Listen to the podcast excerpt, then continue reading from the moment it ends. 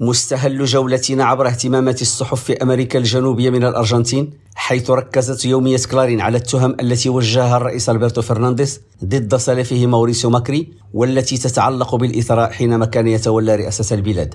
وكتبت الصحيفة أن فرنانديز وجه انتقادات شديدة اللهجة ضد موريسيو ماكري ونقلت عن رئيس الدولة قوله أن البعض جاءوا واغتنوا وذهبوا لإعطاء دروس في الأخلاق للفيفا في إشارة إلى أنشطة موريسيو ماكري على رأس مؤسسة فيفا. وأكدت كلارين أن اللهجة الانتخابية تبعت تصريحات الرئيس قبل ثمانية أشهر من الانتخابات الرئاسية المقبلة. وإلى البرازيل حيث ذكرت بودير 360 أن المحكمة العليا أمرت بالإفراج عن 137 شخصا اعتقلوا بعد اقتحامهم لمقرات السلطات الثلاث بالعاصمة برازيليا يوم الثامن من يناير الماضي في محاولة للإطاحة بالرئيس لولا دا سيلفا. وأكد أمر أصدرته أعلى محكمة في البلاد أن القاضي ألكسندر دي مورايس منح السراح المؤقت لهؤلاء الأشخاص في انتظار محاكمتهم. وفي كولومبيا أكدت جريدة إل تيمبو أن الإصلاحات الاجتماعية للرئيس غوستافو بيترو أثارت أول أزمة داخل الحكومة بعد إقالة وزراء التعليم والثقافة والرياضة.